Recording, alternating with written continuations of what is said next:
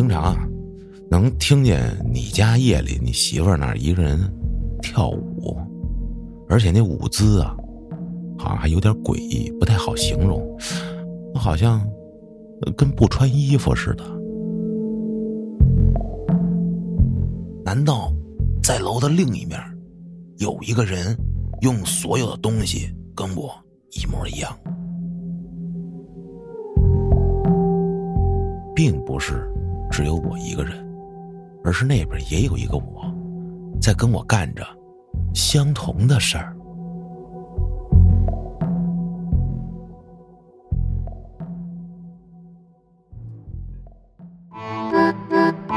欢迎收听由后端组为您带来的邪事儿栏目。如果您有一些比较有意思的经历和故事，可以关注后端组公众号投稿给小编，也可以通过小编加入微信群和我们一起交流互动。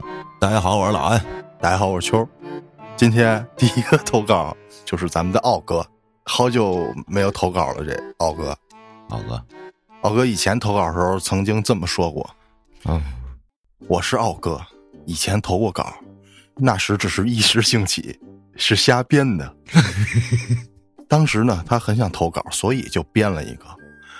奥哥呢是一个老粉儿，他说如果上次他投的那个稿啊。”如果你说我是骗子，行，我的错所以这次他又投了一个儿时的他姥爷给他讲的，这是上次那个奥哥给咱们投稿的开头啊啊！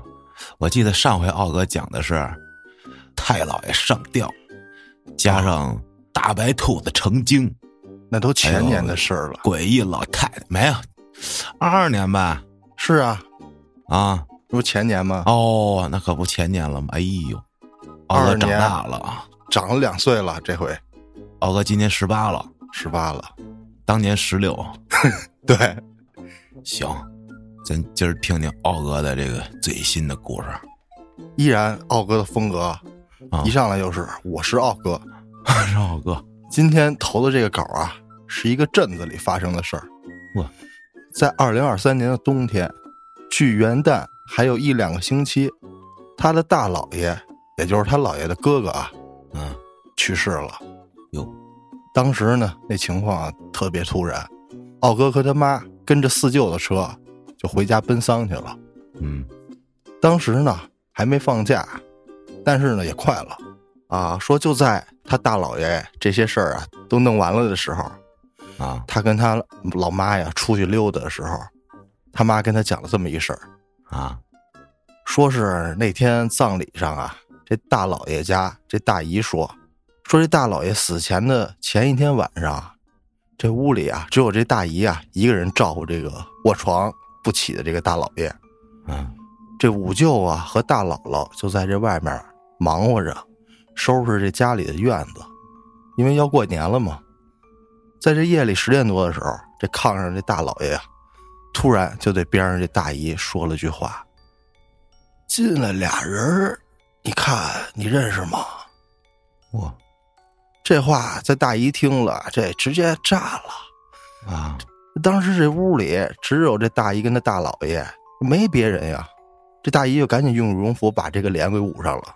嗯，就这么着硬撑着陪着这大老爷待了一宿。为什么这么害怕？说是因为啊，这大老爷的病。是因为五舅，也就是大老爷的儿子，跟五舅妈闹离婚，给这个大老爷气的心情不好，也不好好吃，也不好好喝。这大老爷马上啊，就过了过了年就九十了。你这老头不吃不喝，这营养自然跟不上。结果到这个家里人发现的时候啊，这老头已经营养不良了啊。但别看这大老爷这岁数大，但却一点都不糊涂。说要走前的那一两天呀。这说话的时候啊，还好好的呢，也不可能无缘无故的说这胡话。这老头当时是精神头虽然不太好，但是意识是正常是清醒的，这才让这大姨啊非常害怕。那么这个故事呢，奥哥也就讲完了。奥哥说呀，听完了这个事儿，也告诉大家照顾好身边的朋友、亲人，不管这年龄啊大小。尤其是老人更要注意，别到时候失去了，才把想说的话堆一块石碑说。我那那等于这大老爷瞅见的，那就带他走的那那人呗，可不嘛，还俩人呢，一黑一白，那就不知道了，估计是。那怎么着？就是说他家里对这老人照顾的不好呗，给这老人饿着了。是因为这大老爷孩子不是闹离婚嘛，两口子，啊这老头儿肯定那能过就过呗，你干嘛呀？非得整这么一出？不是这老头他们闹离婚，怎么能跟老头儿有啥关系呢？老头儿肯定不想让人儿子离嘛，反对、哦啊，就闹脾气，不吃不喝，不好好做饭，哦这身子不是营养就跟不上了吗，就不行了。哎呦，岁数大了，八十多了，九十了，那真是，尤其是这岁数的老人，怎么说呢？有一句话叫“老人就怕摔”，嘿，只要说这一摔，基本上就落了炕了，就很容易就出问题。嘉哥他爷爷就好像是后最后就是摔了一下，本来身体挺好的就那么一下。啊，然后就躺下了。嗯是这老人这太脆了。嗯，我姥姥她姐姐大姐八十多了吧，感觉快九十了，早就七十多的时候，那头发就花白了，全白。嗯，也是前两年呀，来我们家，这冬天的时候下了车往我们家走呢，他就自个儿一人，结果咔嚓就摔那个人行道上了。从那之后，好像我印象中来过一回，拄着拐杖了就。后友说是在家拿那微波炉热什么东西啊，左脚绊右脚，啪嗒又在家摔了。结果呢，家里还没人。后来好像是脖子上那会儿应该是给他挂了个手机，啊，这才那个打的电话去的医院。从那之后就再也没见过他了。哦，那后来怎么着好了没有？据说现在住养老院呢。啊，那这还有人陪着。嗯，这浩哥今天这投稿挺深刻，是，但是呢，你说深刻，全全文下来没有标点符号。哎，有啊，有一个双引号和一个问号，哦，没了就。这奥哥不不好打标点符号啊。我记得之前的投稿应该是有标点符号的，有，反正通过奥哥这几个投稿啊，感觉奥哥是挺乐观那么一个人。是，这我记得之前老安说过，这个学生党啊，买不起节目的私信他，私信老安，老安送。私信小编啊，是。他奥哥呢就把小编当成你了，啊，就说老安说了，这个学生党可以 来听付费节目啊啊，那行吧，我说就夸夸夸给送了几个，送了几个呀？送了三五个呢，四五个，你让他挑，他愿意听哪期，你发给他。行。啊，但是你知道奥哥有一点特别可爱，他说让小编把所有的邪事儿目前为止的付费节目全送给他。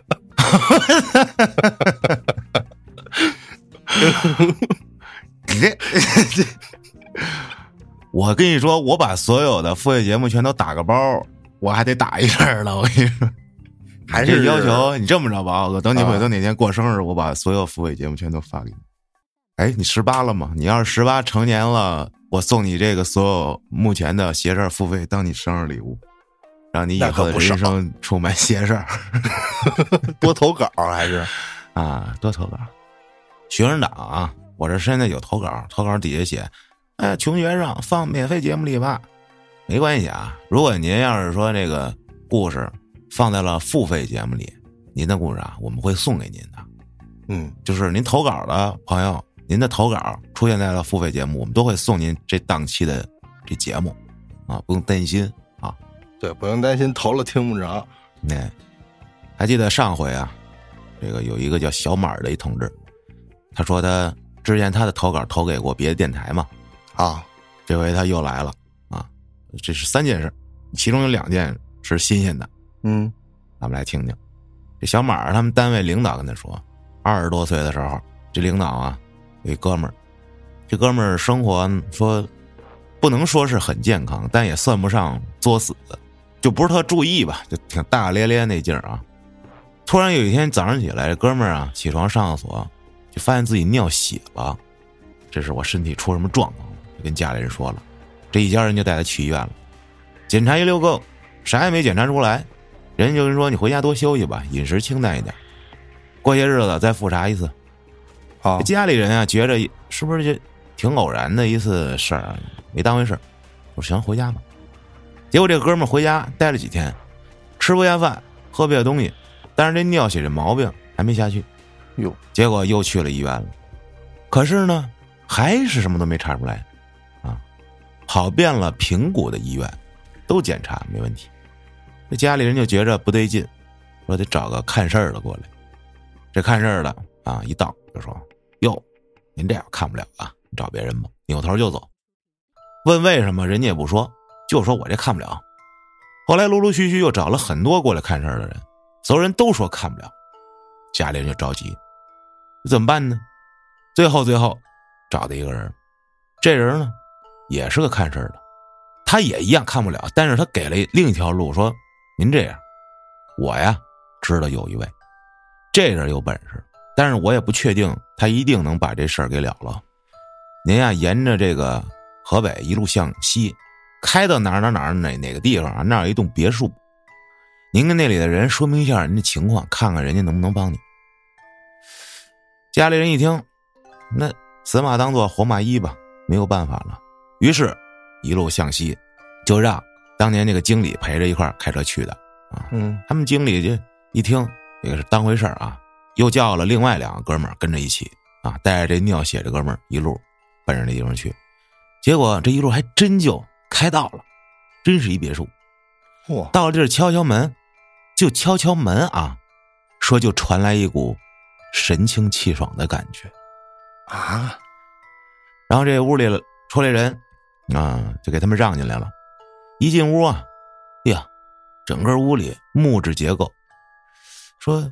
一进屋就瞬间觉得身体巨清爽，然后就见着那大师了，说这大师啊，长得跟弥勒佛似的，哇，挺胖，耳垂巨大，啊，就把这事儿交代了一遍。这大师说：“嘿，您这事儿啊，我也看不了，嘿，但是呢，我教您一法子，不能保证一定会好，但也只能是这样了。”说完之后。给了三炷香，教了他们一段不知道是经文还是什么咒啊？这么说，你们出门怎么怎么走，大概多少公里？开到一个路牌下面，左手边有一土坡，往下走不远处就有一庙，到那儿把香点上插上，跪下之后把我教你们那段话叨了一遍，然后磕仨头。不过，只能你这当事人那哥们去，而且下了车往下走的时候不允许回头。答谢过大师之后，上车出发。本来当时艳阳高照，结果再一上路，这雾就上来了，大到说眼前一米开外的地方都看不见了。哦，不过还很顺利的找到了那个大师说那路牌这时候就该这哥们儿自己往前走了。这哥们儿这会儿也是吓得不行啊，在车里做了很长时间的思想工作。终于打开车门下了车，就这么自己就走出去了。哥几个就在车里等着啊，等了半天，终于这哥们儿回来了。然而回来的时候，就发现这哥们儿六神无主，愣磕磕的。问了他半天话，哎哎，怎么了？怎么了？怎么？这才稍微清醒一点，说都发生什么了呀？原来啊，这哥们说一开始的时候还好啊，但是下了坡就已经害怕的不行了，想回头不去了。结果，刚要把身体往过转啊，就刚要转身啊，啊，整个身体就被强行的给转了回去。哇，就这么不受控制的一路就往下面走，也不知道走了多久，真的看见一座土地庙，点了香，说了那段话，磕了头，剩下的就什么都不知道，怎么回到车上的都不记得。就这一套流程，就像是被人摁着，啊，做完的一样，啊，那说就那就回去吧，开车回去了，回来之后好了，全好了，好了，我的天，哇，就是把你的病，人家强行的给你带到这庙里，然后化解掉。你看起的这雾，那说明人家就下来了呗，啊，降临了。我这多大事儿啊！这么多人都看不了。你要说起雾，我去年二三年四月吧，遇上一次挺牛逼的雾。嗯那天我跟我俩哥们儿啊，去妙峰山山顶上开车上去了，那雾啊，真就是伸手吧，一米。白天吗？白天，下午吧、那会儿，哇，太牛逼了那雾。说来妙峰山跑过这么多回山，但是从来没上上面那个景点看看去，就那金顶妙峰山，观景点儿、观景台。不是观景台，它是一庙，里面有那个寺什么的，挺大的呢。我们仨就买票进去了。哎呦，这雾啊！我们到了一处挺就算是观景台吧，往山下头看，一片白茫茫。当时那雾都飘的，说身身边上你都能感觉你能摸着雾，嗯，那地势也高。当时我说，我说今天这必有神仙到这儿了。哈哈，我说咱赶紧上那个最高那个寺那儿，咱拜拜去。啊，去了吗？去了，啊，磕几个头，然后请了一个小红绳，一小木牌儿我就啊把我们仨名字写那牌上，万事如意，心想事成，平平安安，啊，写日期，花了多少钱？一百吧，这木牌儿还一共啊？一共啊，啊，就把这木牌拴在那个院子里去了啊。那院子有一大堆拴着的这木牌儿，它这最上面有好几个小屋，就是侧房吧，相当于嗯有好多神神像，就是每一屋一个神像。我呢就在大殿主殿拜了一遍啊，但是呢边上那哥们儿，我们仨人去的，你亮哥，还有一哥们叫 MC，我跟 MC 我们俩就插这亮哥，我说哟，这不是月老吗？亮哥，你快拜拜去。啊，两个人我不去，我不去。后来我们撺掇他去拜的，他拜了，我就没进去。然后后来我们就回去了啊。结果去年亮哥真搞对象了，哦，我估计就是我们仨啊，只能实现一个，就是谁先进去谁成功，他先进去了，他成功了，不是我压根就没进去。当时大雾属于这个天降异象，然后嗯应该是某位呃显灵嘛？对啊，我就这意思嘛。有没有可能就是比如说啊，我想是这样的，就可能那天有人求了一大事儿，惊动了上面，然后这上面这这事儿呢也得管，派下来一位，嗯所以啊起了大雾。这下来这位呢，说你来都来了，你捎带手的再饶一个，就给亮哥那饶了，那好饭。嗯，有可能是这些神仙都来了。啊。嗯来开会来报道来了，有可能。签不应该是只来一个，嗯，啊还有一个像挺牛逼的，是一老太太，她那上写着这老太太这个神，她是什么神呀？反正是一仙儿吧，姑。不是不是，她叫是叫王老太太，是叫什么呀？啊？上面写着她的故事，说就在门头沟附近啊，当年就老时候有一老太太，她老给人治病啊，几乎就不收钱，就是功德特高。后来去世了之后，大家给她封了一个神像，现在哦供在妙山底呢。这有点像那鼓楼，不是后面有一钟楼吗？嗯就那回呀、钟鼓楼这俩地方开放了，就能上去。嗯，我跟我女朋友上去了，嘿，楼弄老高，全是一节一节的楼梯，那楼梯还倍儿高。那不能给你装电梯呀、那是那肯定，那肯定是建筑。啊。就先上鼓楼嘛，转一圈，里面全是摆的那个特大那鼓，嗯但是我感觉不像是就是那时候的东西啊，我感觉像是一个仿品放在这儿让大家参观的那肯定的，那老东西早就收起来了。啊，我觉得应该是，但是明显是有做旧的一些工艺在这上。之后就转到钟楼，这钟楼上面，在一面墙上应该是朝南的那一面，嗯那儿有一个大钟，巨大的钟啊。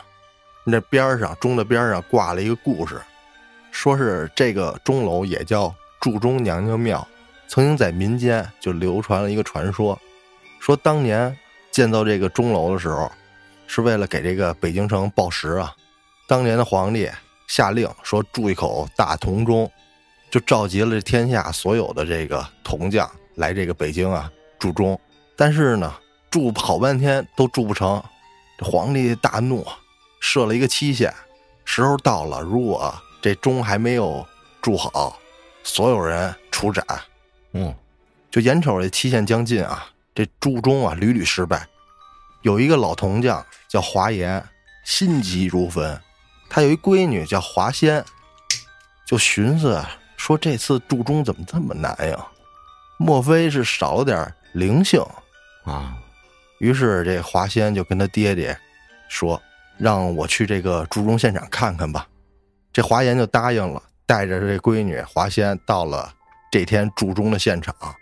这现场啊，什么朝廷命官、大小工匠、各个头领都在那儿呢。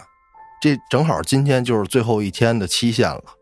只见这桶水啊，在这个炉中翻腾。这工人啊，几次取样，取出来啊，这华师傅、华严师傅都摇摇头，不行。就眼瞅着看着这个最后一炉的桶水又要失败，面临着这所有人都要被斩呀。嗯，这时候这华仙姑娘直接冲到这炉边，跟他爹说：“您看那天上是什么？”这华严师傅抬头一看。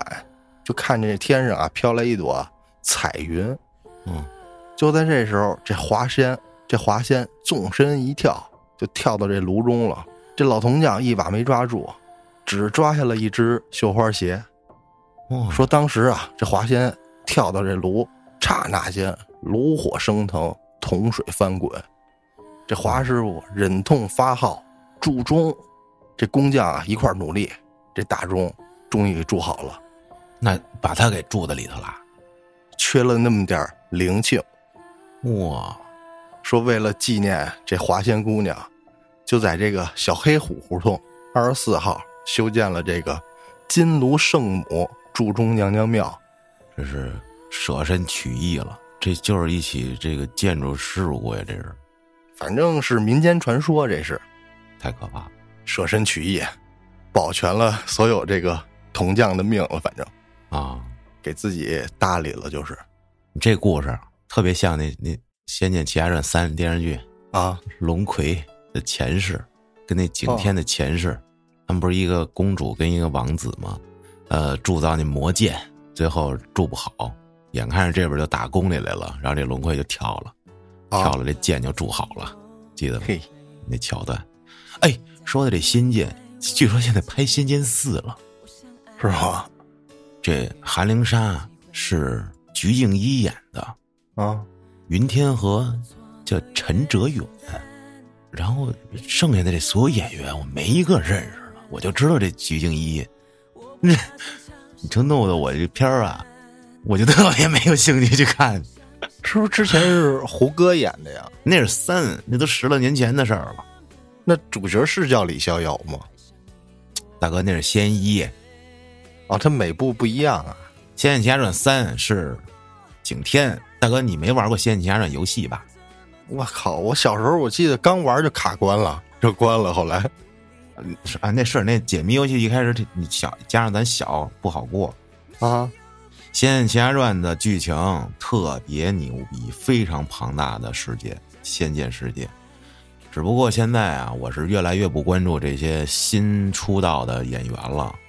嗯，所以导致，嗯，新电视剧我是没看，这可能就是代沟吧，这肯定就是代沟。就像那时候咱小时候，咱小时候接触的一些，比如说新歌手啊、新演员，咱父母那辈儿就特别没兴趣了解。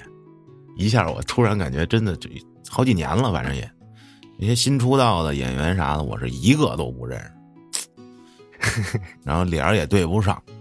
哎呦，我身边的这帮姐们儿啥的啊，老跟我说有一个叫什么谁呀，提个男星一名字说啊，我是他老婆，这我老公。我说这都是谁呀？你以前还说是什么吴彦祖啊、谢霆锋啊、什么金城武啊，这我还都知道。现在提的这些人儿，我他妈一个都不知道。坏事，不知道这剧拍的怎么样，会不会拉了？啊已经出了是吧？正演着呢，正播着呢。哦，这吉静一为什么我知道啊？他唱歌还行啊，挺好听的。这特逗的就是他还没出道那会儿吧，反正长得跟现在是完全不是一人儿就是 你没出道时候长特村儿，我操！他现在漂亮了啊，美。嗯这估计也是科技吧，不知道。嗯，现在是挺漂亮的。嗯还接着说那面红山啊，嗯我就看它有两种，一种是道教的，一种是佛教的。它是往最高的地方那是道教的，然后往边上去啊，那有一个佛教的小庙。我觉得那佛教那是后放的，那主要那是应该是道家的场所，而且那儿还有那个，就相当于能住宿，啊，能在那山顶上住宿。我操，巨牛逼！门口停着迈巴赫，我都不知道那车怎么开上去的。啊，怎么开进去的？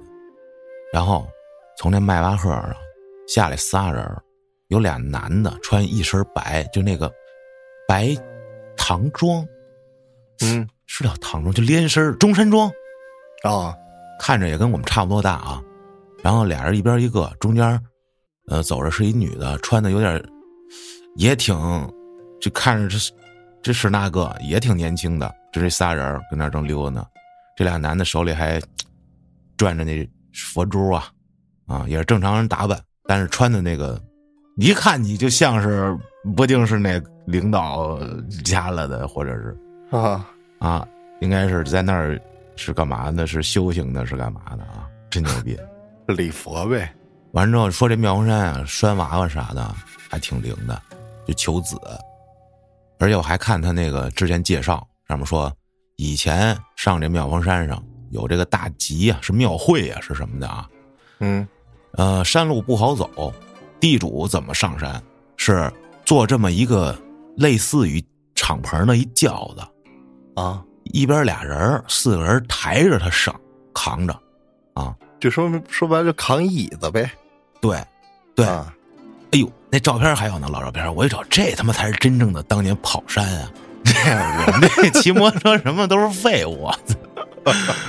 啊，挺牛逼的那真是人跑上去的是吧？啊，人跑上去的，我我的天！而且妙峰山上吧，他还能去玫瑰谷那块儿看日落呀，或者是晚上你上去看能看整个北京的夜景，啊，那风景照相美极了。啊，也有这个农家乐啊，但是咱们肯定不会住啊。如果旅游的话，也可以选择住住那儿。底下好像又新开了一片儿这个类似于房车营地，新修的啊。但是我估计去年也给冲了。好啊，现在我没去看呢。我好像是从来没上去过这妙峰山。这妙峰山呀，一九年禁摩了之后啊，就少了好多人去了。之前特别火啊，嗯，就有一个弯儿，那收了无数个战士了都嘿，啊。妙峰山山山山上头，过了那村儿之后，那个路挺难跑的，但是有难度嘛，确实骑摩托车的时候爽。我们都是开车上去的，因为禁摩了那路，嗯，现在也只能见着一些零星的骑自行车跑这山路的。欢迎大家来京西旅游。嚯，如果你要去妙峰山的话，老安可以给你当向导，免费哦。啊，怎么着？你在那儿治买卖了？不是你这，现在呃不都是讲究为自己家乡哦，那个是吧？拉宣动一下吧啊，啊是不是耳边是吧？是咱们也拉动一下。我以为你在那儿开了个什么店呢。那没有，多来旅游啊！首钢园啊，来，天儿暖和了，咱们门头沟山里见啊，各位摩友们。接着咱说这小马这后面的事儿啊，嗯这事儿呢是他爸给他讲的。他爸呀，上次讲不是说不信鬼神吗？不信这那的，就连爷爷那相框炸了都不信。但是呢，他爸有这么一哥们儿，就经常遇上这种事儿。说这哥们儿这人啊，什么爱好都没有，就只有唯一的一个爱好就是爱摄影，喜欢拍照。他爸这哥们儿叫脸叔，脸叔 啊，说这脸儿叔啊，在一天下午骑着三八大杠，去焦化厂附近的那片废厂房，就找自己想拍的景，就拍，咔咔咔，拍着拍着，就听见传来一个女人的笑声。由于这脸说也是唯物主义，没在意，接着拍。没拍一会儿，又听见这女的笑，他觉得有点奇怪啊。他并不是因为说觉得这厂房为什么会传来女人笑奇怪，而是说这个笑每一次传出来都离他特别近，哦，就好像跟着他似的，就喊：“谁他妈跟那笑呢？过来！”哎，没动静。说：“哎，往恶作剧吧，被我吓跑了。”哎，就接着拍。没过一会儿，这笑声又来了，急了：“操啊！谁？他妈有本事你出来！”就套了半天，但是这回这女人这笑声还是在，这回没消失。结果生气了，我说：“我找你！”就找，找来找去，一低头，发现脚边站着一条黄鼠狼。哦，冲着他，他笑的，啊啊！这脸叔一瞅，那王八蛋畜生，你笑你妈呀！我他妈弄死你！这这是他投稿里写的，不是我想骂人啊啊！然后从地上抄起块板砖，啪就周过去了，呵，没砸着，黄鼠狼跑了。但是没过两天，这脸叔死了。哟，什么毛病都没有，死了。哇，嗯，就因为这个啊！我的妈呀！我操，那还这黄鼠狼跟他有仇是怎么的？我觉得跟这黄鼠狼没关系，而是说这脸叔可能就要遇上这大劫了，然后这黄鼠狼看见了就嘲笑他说：“嘿，嘿哦，你丫快出事了，还他妈拍人！”嗯，嘿，这他妈挺邪乎，这个啊。接着啊，又是他爸一哥们儿，这哥们儿啊，经常性出差，家里面就只有他媳妇儿一人跟家，两口子，呃，关系也还比较好。有一次呢，这男人出差回来，就被一邻居给瞪住了，说：“哥们儿，媳妇儿最近是不是外头有人了？”男的一听，莫名其妙，说：“你别他妈瞎说，啊我俩好着呢，怎么外面有人了？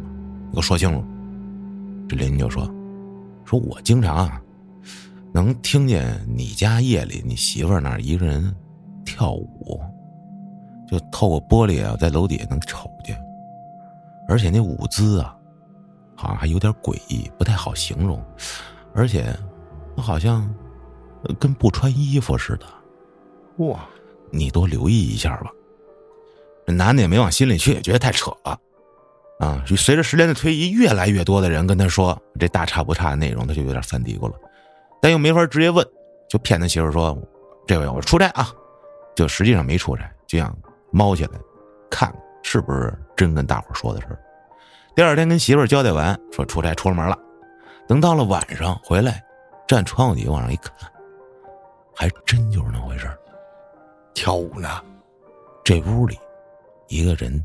一丝不挂的跟那儿跳，等到了第二天早上，直接回家，就问他媳妇：“我出差了，你晚上都干嘛呢？呃，会不会孤独啊？你喜不喜欢跳舞啊？反正就问。”他媳妇儿一问一愣，说：“怎么回事？我晚上一般就看看书，我就睡了，我从来没跳过舞啊，怎么回事呢？”说：“哎，你怎么突然回来了？你不是出差了吗？”这哥们也随便找个理由，哎，我这忘带东西了，给搪塞过去，赶紧就出门了。出门就找了一大师，大师说：“行，我晚上我找你。”到了晚上，大师一块过来了，因为街坊四邻都知道这么个事儿，都围在他们家啊地下，但又没人敢说话。大师瞅了瞅，又问：“说你们家有没有这放杂物的地方？”那男人说：“有。”于是带着大师。来到了一个大集装箱前面，说：“我们家杂物都放这儿。”随后，大师就让人把这打开。打开之后，大师看了看，说：“呃，你们这别光看着啊，别让那几个年轻力壮的先把这里面东西搬出来再说。”于是，老少爷们就开始咕哧咕哧咕哧往外腾东西。腾到最后，发现这集装箱最角落的位置有一条黄鼠狼。哦，大集装箱啊，嗯，它就跟个大方铁盒子似的那么一个，它不是一个小箱子。集装箱最里面位置有一条黄鼠狼啊，活的死的呀？活的呀，啊，而且还跳着跟他媳妇儿一模一样的舞，哇，在里面蹦。随后这大师反正是用了点道法，就给请走了。事后问他媳妇儿知不知道这件事儿，他媳妇儿也是什么都不知道。而这黄鼠狼怎么进这集装箱去的，更是没人知道。我靠，这么个两个黄鼠狼的事。让黄鼠狼给上身了这黄鼠狼正操控着他媳妇儿，跟那儿脱了跳，啊！我图啥呀？这是想玩玩你，逗逗闷子哇，这还头一回听说，啊！不干别的就跳舞。还主要他还给人脱了，你这让街坊四邻看着都他妈尴尬。是不是这不是老看天天看，开着灯，然后站窗口跟那光着，光着眼睛跟那蹦，我操！这这还行，倒是没什么人受伤，不是那倒是，嗯，没害人。反正他可能就是跟那儿练练功呢，会这个人体驾驭术。啊，正好跳舞能试试这个控制人的时候哪儿灵哪儿不灵，啊，动动胳膊动动腿儿。下回啊就应该是怎么着啊？控制上身第一步，先把灯关了。嗯你这跟家里跳，没人能注意得了。你这啊，让人发现了 发现了给人家弄走了，啊，弄走了，你没地儿练去了 你还给他支上招了。啊！这这不说个合理的方法？你好，我好，大家好。这媳妇每天跳跳舞，锻炼锻炼身体也挺好的。啊，反正第二天起来老累，就是 接着投稿的朋友叫曹特特，他这更像是，这这说不好是真的假的啊？他这事儿，因为他写的有点像小说似的。艺术加工。嗯，咱们姑且一听啊。说这冯宇是一名骑行视频博主，每天在这路上骑行录制视频，在视频平台发自己的作品啊，基本上天天更新，很辛苦，很充实。偶尔也直播，但是不多，因为他没有那种口才什么喋喋不休的能力，所有的收入基本都来自视频播放量啊，很微观，只能勉强维持这个骑行生活费。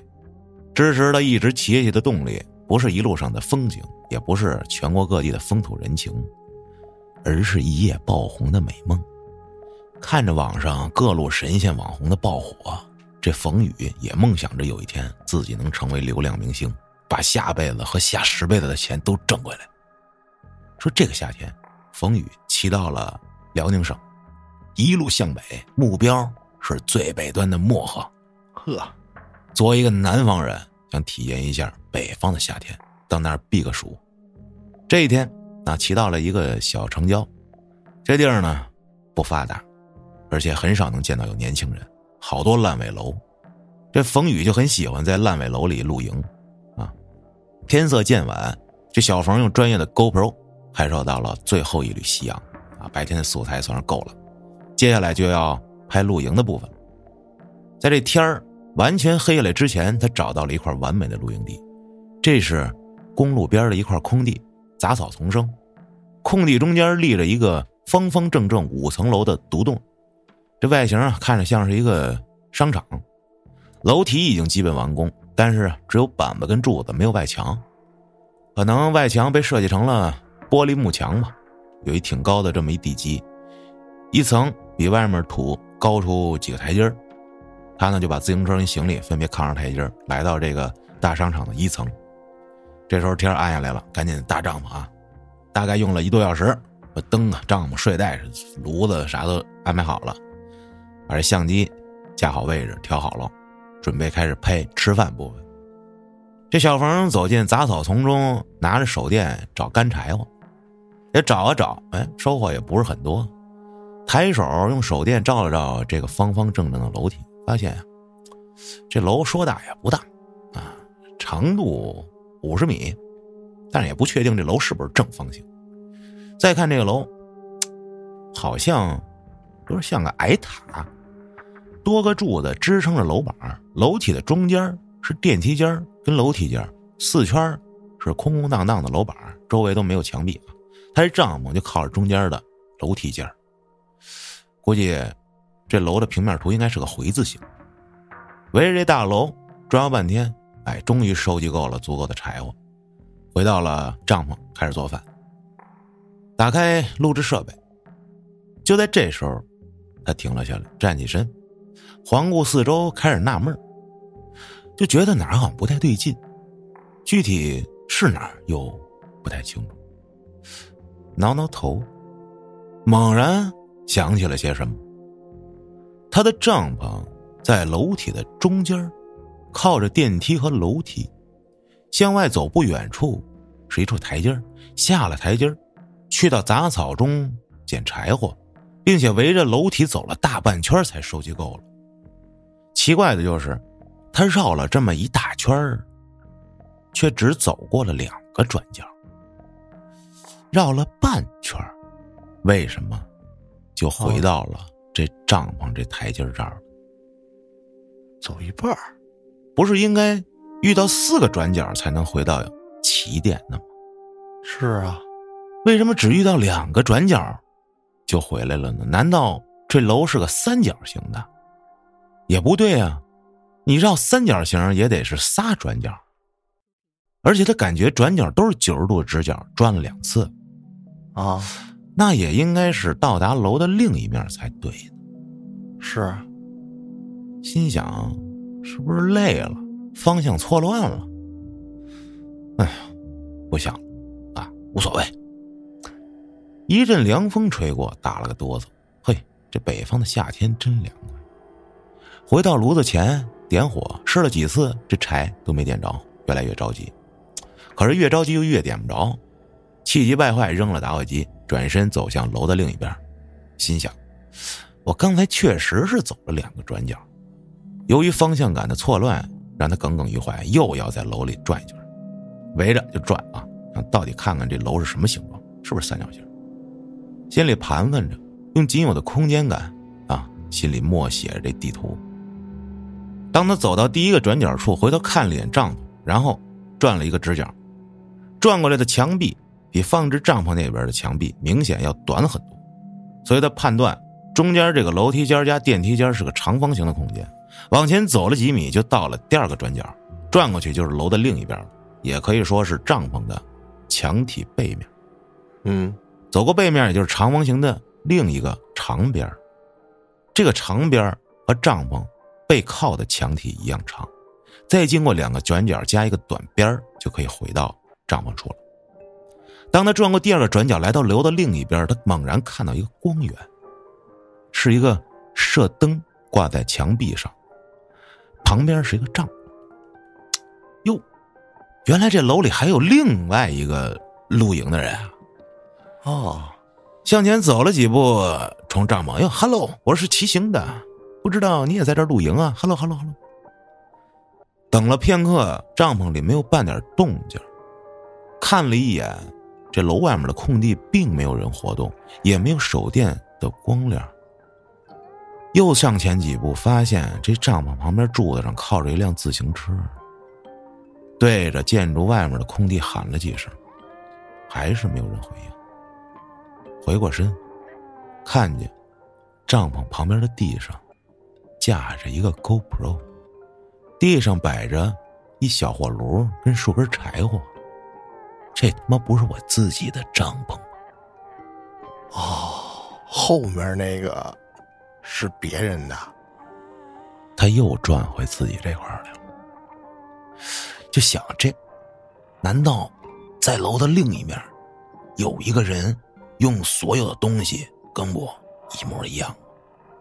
哦，那面也一样，太巧了吧？这这不会吧？这个，哦，这是镜像的。难道有人故意模仿我吗？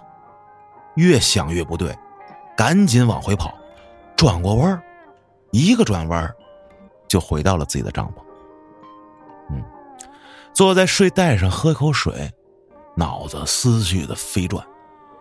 现在啊，楼的另一边也有人在露营，而且还是一个模仿自己的主播，用着和自己一样的装备，人不知道在哪儿，兴许躲起来了，也许在暗处观察着我自己。越想越害怕，想收拾东西赶紧离开这儿，但又觉得这情况不太合理啊。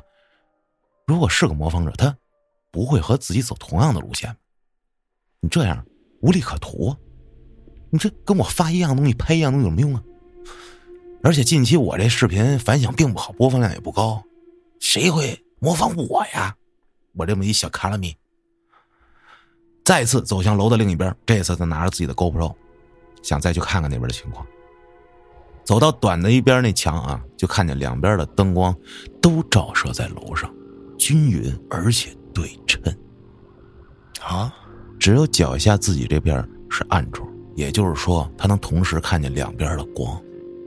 哦，就像刚才一样，那边还是没人。他走过去，有人吗？你在帐篷里吗？咱出来聊聊。我是一搞骑行的，我看你有设备，你是不是也搞自媒体的呀？除了自己的回音，没有任何反应。这时，不远处微风吹过杂草，月光洒在空地，远处有城市的灯火，不远处的公路上大货车偶尔经过。打量起眼前不远处这帐篷跟自行车颜色款式与自己的一般无二，而且他还发现了一个惊人的情况。这个时候，这对面这帐篷，那火前面架着那 GoPro 不见了。难道？非常慌张，开始用手电四处照，寻找人类的身影。但是一无所获，于是深呼吸几口，平复一下，慢慢的走进帐篷，向内看去。他发现了和自己同款同色系的睡袋，睡袋旁边放着喝了半瓶的水。于是，小冯转身，走到不远处自行车旁边，用手电筒看了看，然后钻进这个帐篷，坐了下来，开始思考。啊，这楼的另一边和我一模一样的帐篷和东西，还非常对称。我拿了我这边的 GoPro，他那边的就没了。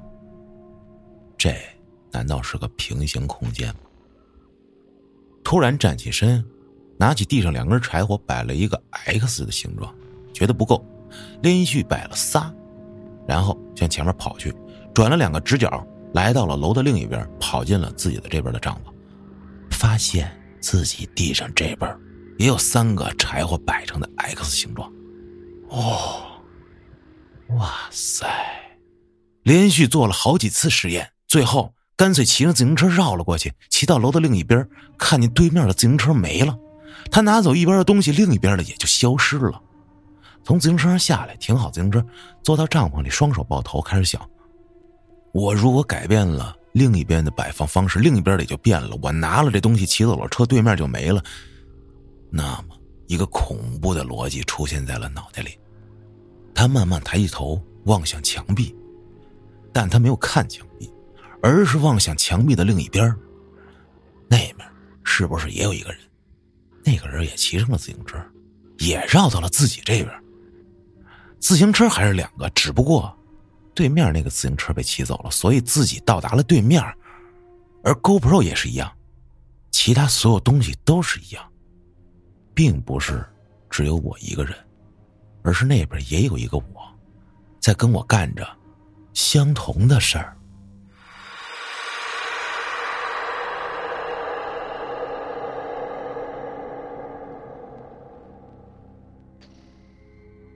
就是同步呗。所以他们互相看不见，就他干什么，围着这楼正转的这俩人啊，就是完全同步的在做这一个一件事儿，对，永远不可能交汇啊。那这样，也就是他这时候在楼的左边，那那边就是在右边啊。那如果他俩想交汇的唯一办法，就是最近的距离直线个对直线面对面的走，嗯，就相当于是往。他帐篷后面那个墙，墙对对，想到这儿，大叫了一声，回音响了起来。这个时候他琢磨，这他妈是回音吗？这不会是对面也喊了一嗓子吧？啊，那刚才我说话，是不是对面也跟我说着同样的话？那那回音，我的妈！赶紧就把帐篷拆了，卷起所有东西，不管不顾的胡乱的扔在自行车上，跑到公路上，骑上车猛蹬了起来。城郊的夏夜很寂静，向着市区的方向一路飞奔。前方的夜空中，一轮满月，白白的、冷冷的洒在公路上，而他的身后，一栋方方正正的建筑立在空地，而楼体后面的夜空中。也悬着一轮满月，这肯定是他编的啊，有点小科幻，有点小折腾灯啊，那劲儿啊，不错啊，写的挺有脑洞的。这可以拍个短片啊，这哎，对对对对，小剧本不错，有点像嘉哥那个那我的拍立得啊，是给人吸到照片里去了。对他这也还挺有意思的啊，诡异的。方形楼，这个故事在听的时候，感觉好像在某个影视剧是不是看过似的？可能有类似的吧，应该是啊。但是我觉得刚才他是质疑自己听到的是是不是自己的回音，我觉得应该是自己的回音。嗯，因为比如说我有另外一个我跟我同步干一件事那我所说的话的时间也应该是同步的，对吧？对啊。我大喊一个啊，之后我听见回音，也应该是对面那个我喊完啊的那个回音，等于说是我跟对面那个我两个人合在一起的回音，那应该也是我的回音啊，是 是吧？啊，就不可能说是我先喊一句，然后后面你听的是对面那个人的再喊的那一句，对吧？那他收拾东西跑了，那对面相当于也收拾东西跑了呗？对，但但是刚才我听的时候，我觉得有点像是那个。就时时空折叠嘛，就是镜像了啊。就实际上他所看到这两边都是同一个空间，就是呃对。然后人只有这一他一个人，所以他拿走的这些东西啊和摆放的这些东西才会一模一样。就是他把这边东西拿走了，嗯，那面也是拿走的。他把这边的东西拿到他那边去，那他那面的东西就会被拿到那边去。就不会多，也不会少，就不是。我觉得这个你你你感觉这应该不对啊。就举个例子，我觉得就把你这个这个猜想攻破了。就是比如说，我拿走一 GoPro，嗯，对吧？你的意思说，如果我拿走了 GoPro，那 GoPro 就跑跑那边去了，是吗？我也只能拿走我这边的 GoPro，但是你拿 GoPro 继续绕绕圈的话，那它这 GoPro 是在不停的跳跃吗？不是，你看，如果现在这样啊，两边都有 GoPro，对吧？我先拿起我这边的去那边，那那边肯定是没有的，因为那边的人也拿起了 GoPro 到了我这边，对吧？你的想法还是说有另外一个他？那肯定的。我的想法是就一个人，就一个人，对。但是空空空间是折叠重叠，但这空间是重叠了，那那东西怎么会来回来去换呢？因为只有这一个东西啊，他所有的自行车都是这一套，只不过他看到的这两边这是一个空间，不对，我就镜像了，或者说重叠了。那那你给我解释解释，为什么他拿着 GoPro 去那边的时候，那边 GoPro 没了？就是他拿走了呀。他手上拿的就是这两边的 GoPro，这两边只有这一个 GoPro。那他把对面的自行车骑过来，那他这边应该有两辆了呀？不是。这空间是重叠的，就就是他所看到这个以这帐篷，包括他的东西都在一个空间里。这一个空间里，他可能两个面都能看见这一个空间，但这空间里的东西，这空间就是一个空间，东西也只有那一套东西。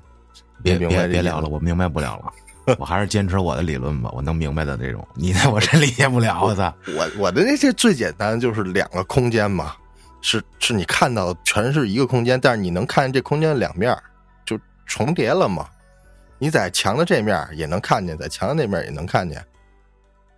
那那这么说的话，嗯，我这边我把我这边帐篷踢了，那那边帐篷等于自己也被踢了，踢对啊，就踢的就是自个儿的。嗯，那你说白了就是人只有一个人，但是两边啊东西会受我的影响而变化。